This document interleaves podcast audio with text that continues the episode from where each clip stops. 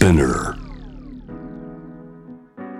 J-Wave ジャムダープラネットグローバーがお届けしております。さあここからは日替わりのニュースエキスパートの方をお迎えして世界のニュースをお届けします。ウズベキスタンのことサマルカンド生まれ。来日後2010年にグローバル人材を開発育成する会社を設立。およそ3000人の日本人経営者に対して研修を実施し2016年トラステッド株式会社を起業。国内外の大手企業やスタートアップなどのグローバルコラボレーションの促進に情熱を注ぐシリアルアントレプレナー連続起業家ファリザ・アビドバさんです。こんばんは。こんばんは。よろしくお願いしよろしますくお願いします。ではまず一つ目ウズベキスタン30日に憲法改正の是非を問う国民投票。えーファリザさんこれはウズベキスタンの政府が憲法を修正しようということをこれずっと考えてきていたことがいよいよということですか？そうですね。まあ初めてあの国民に投票してもらってからあのその憲法を変えましょうという動きなので、まあ歴史で初めてですね。その国民を巻き込むということ。そうですかまずは国民を巻き込んで国民投票憲法改正の是非を問う、うん改正することがイエスかノーかこれをまず国民投票にかける。そう、それをちゃんと意見を聞きましょうというのはやっぱりすごくいいですね。ウズベキスタンでパリザさんもちろんずっと育ってきててあの旧ソ連時代からのお話もねライフストーリー人生のお話も伺いましたけれどもパリザさんとしてはしみじみあこういうことができるようになってよかったなという。そうですね。もう本当に見てまあ私もあの日本にあるウズベキスタン大使館であの投票しにあの30日に行きますけど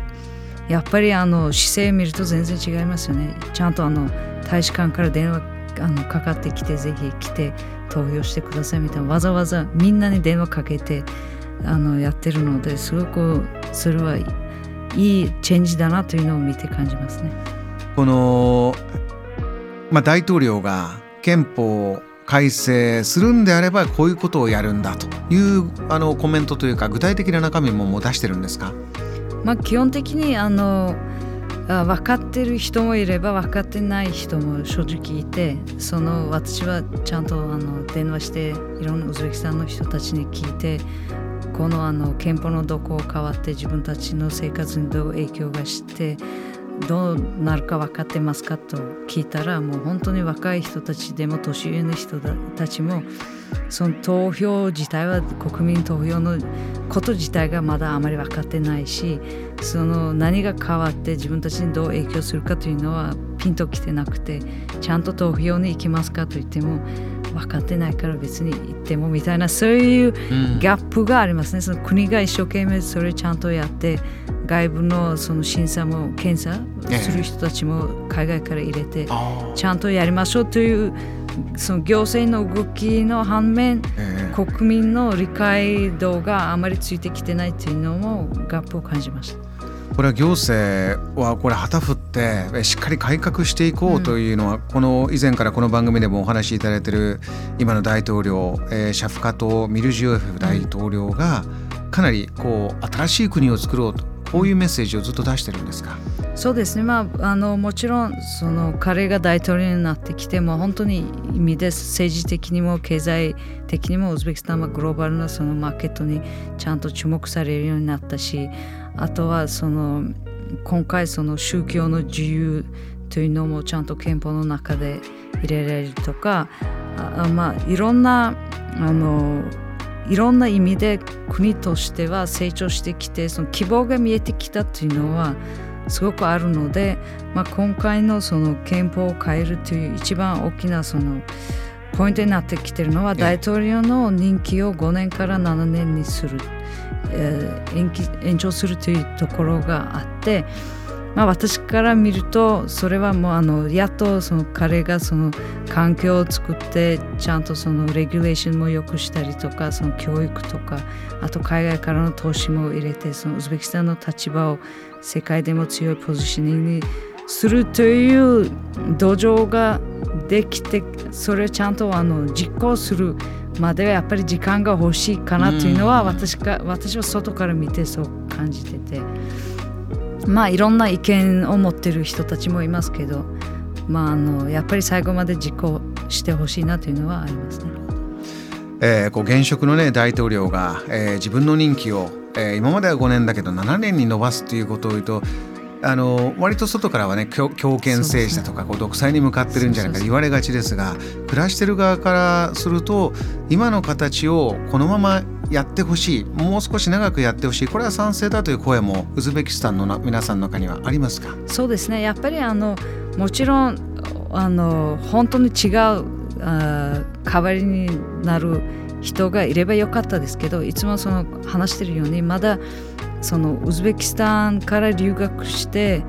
ちゃんとあのスキルを持った人たちがまあ30代なのでまた海外に行ったりとかウズベキスタンに戻ってきてない人たちも私も含めてですけどあのそういうあの強いリーダーシップとってこういう国を変えるぐらいの候補の人はまだ育ってなくて、うん、ほとんどそのトップにいる人たちはそのソ連時代の人たちが多いので。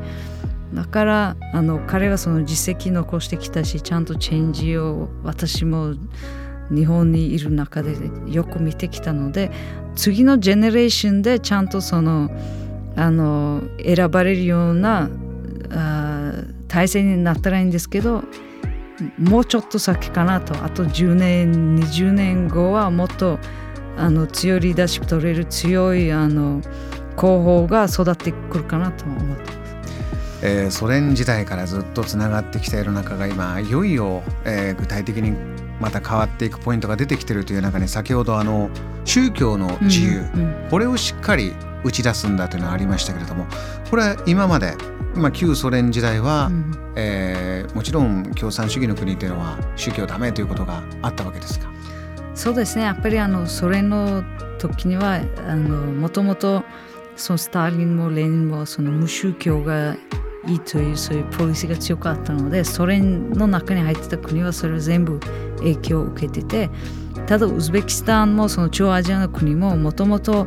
7世紀から宗教はイスラム教だったので75%の人はもうイスラム教歴史が長いのでそっちの方。逆にソ連になって100年間の間で宗教はあのフォローしちゃダメとかそういうのは逆に変なズレがあったかもしれない。えー、その、まあ、フードに対して少しもともとあった、まあ、ナチュラルなところへ今戻ろうとしている、うん、という部分もあるんですね。新しくなっていく時に。あのファリザさんこういうことがありますといつもふるさとのご家族にもね連絡取ったりして最新の状況どうですかと聞いてるということですけれどもこの国民投票に関して今言ったような宗教の授業をちゃんとやるんだとか大統領の任期伸ばすんだろうか伸ばす。他にもいろいろポイントありますがご家族と話しててまあ、30日向けてですけれど今どうですか？あちらのこう、まあ、反応というか空気というのは。まあ、結構あの盛り上がってるみたいですけど、うん、あのテレビを作るとその話題が多かったりあとは有名人もあのそういう話をずっとしてて、まあ、国民にやっぱり政治の話してもまだイメージができないので話が難しすぎて、ええ、そういう意味では多分有名人が一生懸命そういう歌手とか俳優とかそういう人たちは一生懸命メディアで情報発信はしてるみたいです。JAM The Planet